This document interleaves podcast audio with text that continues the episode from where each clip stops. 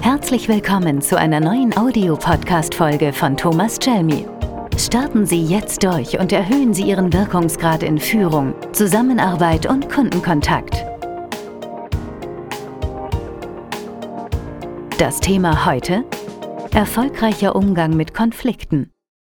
In meiner Arbeit mit Führungskräften ist der Umgang mit Konflikten eines der am häufigsten genannten Themen, einer äh, der am häufigsten genannten Schwerpunkte, auch zum Beispiel im Coaching.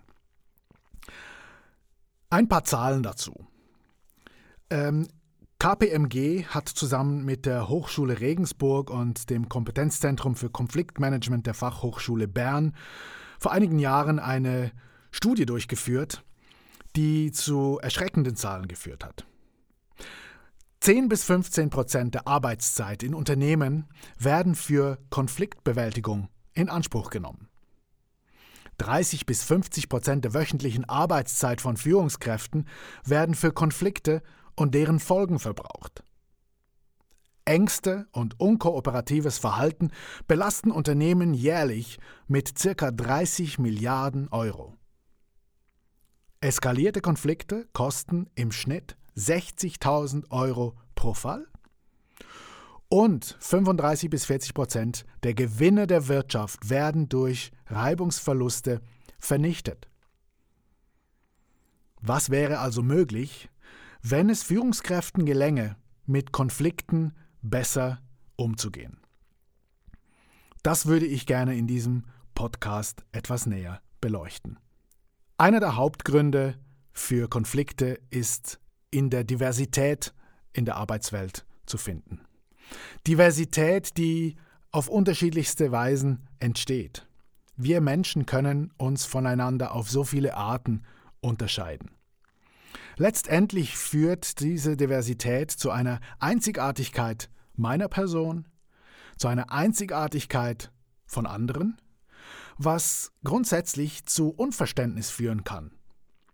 Wenn jemand nämlich die Dinge ganz anders sieht oder ganz anders angeht, als ich das selber sehen oder angehen würde. Das kann zu Spannung zwischen mir und anderen führen. Wohin es aus dieser Spannung weitergeht, ist eine Frage der bewussten Entscheidung. Wenn ich nichts tue, ist die Wahrscheinlichkeit groß, dass es zu Missverständnis führt, zu Misstrauen, zu Ablehnung und letztendlich zu Konflikt. Oder ich entscheide mich bewusst dafür, Verständnis aufzubringen, Verständnis für den anderen aufbringen zu wollen, woraus Vertrauen entsteht, Annahme und Bereicherung. Ob es in die eine oder andere Richtung geht, ist, wie gesagt, in erster Linie eine Entscheidung. Und souveränes Konfliktmanagement, könnte man sagen, ist die Fähigkeit, sich in den Haaren zu liegen, ohne sich dabei gegenseitig die Frisur kaputt zu machen. Jeder Konflikt ist Chance und Gefahr zugleich. Was ist das Positive an Konflikten? Nun, Konflikte können zu neuen Einsichten, und kreativen Ideen führen oder schlicht und ergreifend zur Klärung von Unterschieden.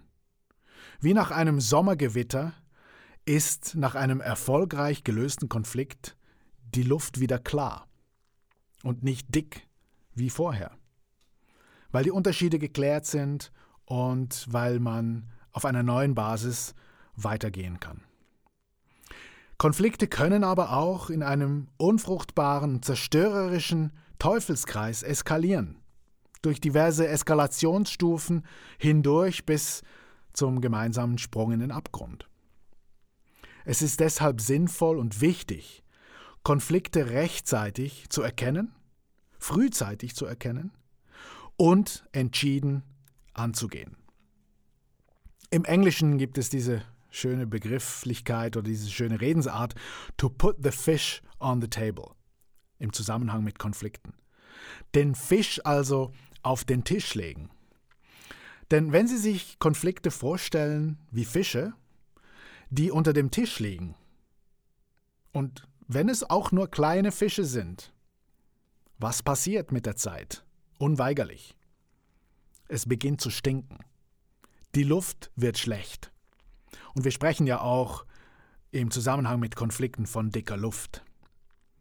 Das heißt, es ist unumgänglich, die Fische so früh wie möglich auf den Tisch zu legen, weil nur dann kann man etwas damit tun, nur dann kann man gemeinsam damit umgehen. Woran kann man Konflikte nun frühzeitig erkennen oder sich anbahnende Konflikte, Konflikte frühzeitig erkennen? In der Regel lässt die Qualität der Kommunikation nach. Es kann durchaus sein, dass es lauter wird, der Tonfall sich verändert, dass Sarkasmus mit in die Diskussion kommt, Sarkasmus als Humor getarnte Aggression, dass Begriffe wie aber immer häufiger auftreten, zum Beispiel in einem Meeting. Aber signalisiert Widerstand, aber heißt eigentlich, ich bin nicht einverstanden. Das gemeinsame Ziel geht tendenziell aus den Augen verloren, die Wahrnehmung ist verzerrt und die Einstellung ist zunehmend von Misstrauen beherrscht. Nur wenn Sie frühzeitig erkennen, dass ein Konflikt sich anbahnt, können Sie wirklich eingreifen, Einfluss nehmen, um den Konflikt nach Möglichkeit eben abzuwenden. Ein paar wichtige Grundgedanken im Zusammenhang mit Konflikten. Wichtig zu verstehen ist, dass unser Verhalten meist unbewusst auf unseren persönlichen Wertevorstellungen, Überzeugungen und Bedürfnissen basiert. Das heißt, wenn wir das Verhalten einer anderen Person nicht verstehen, nicht nachvollziehen können, dann verstehen wir eigentlich die Werte oder Überzeugungen oder insbesondere die Bedürfnisse dieser anderen Person nicht. Jedes Verhalten hat seinen Ursprung in einem Bedürfnis. Und selbst wenn das ihnen entgegenkommende Verhalten aggressiv und für sie unverständlich ist oder unangebracht, auch dann entspringt es einem Bedürfnis. Und dann gilt es herauszufinden, was ist das Bedürfnis, was im Moment nicht befriedigt, nicht erfüllt ist, das die Person zu einem solchen Verhalten veranlasst. Konflikte entstehen dann, wenn wir unsere persönlichen Wertvorstellungen oder eben Bedürfnisse bedroht oder nicht erfüllt sehen. Besonders heftige Reaktionen treten dann auf, wenn Ereignisse starke Emotionen bei uns auslösen und wenn sie praktisch unsere Knöpfe drücken. Unsere innere Bewertung der Ereignisse ist in dem Zusammenhang wesentlich für unsere Reaktionen verantwortlich und nicht unbedingt die Ereignisse oder die Situationen selber. Das heißt also, Sie können sich das Ganze wie einen Eisberg vorstellen. Die Spitze ist das sichtbare Verhalten.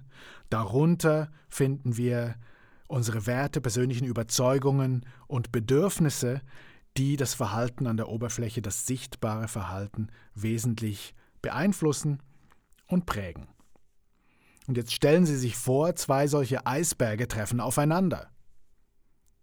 Solange sie sich auf das Verhalten oberhalb der Oberfläche konzentrieren, das häufig reaktiv ist, das häufig auch noch maskiert ist und äh, hinter einer dicken Wand von Selbstschutz versteckt ist, werden sie in Konflikten mit großer Wahrscheinlichkeit nicht weiterkommen.